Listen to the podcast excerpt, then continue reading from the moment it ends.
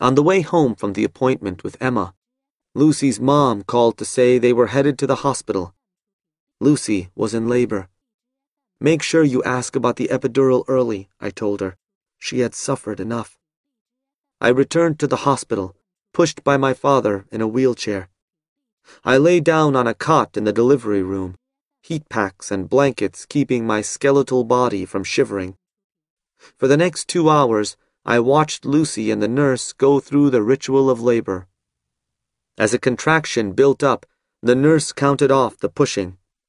And a one, two, three, four, five, six, seven, eight, nine, and a ten. Lucy turned to me, smiling. It feels like I'm playing a sport, she said.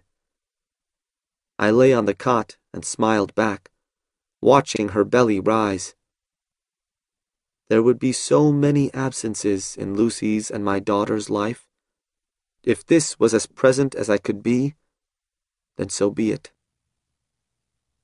Some time after midnight, the nurse nudged me awake.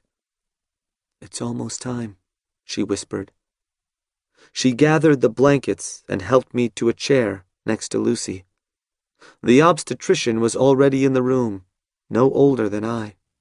She looked up at me as the baby was crowning. I can tell you one thing. Your daughter has hair exactly like yours, she said, and a lot of it. I nodded, holding Lucy's hand during the last moments of her labor. And then, with one final push, on July 4th at 2:11 a.m., there she was. Elizabeth Acadia. Cady. We had picked the name months before. Can we put her on your skin, Papa? The nurse asked me. No, I'm too cold, I said, my teeth chattering. But I would love to hold her. They wrapped her in blankets and handed her to me.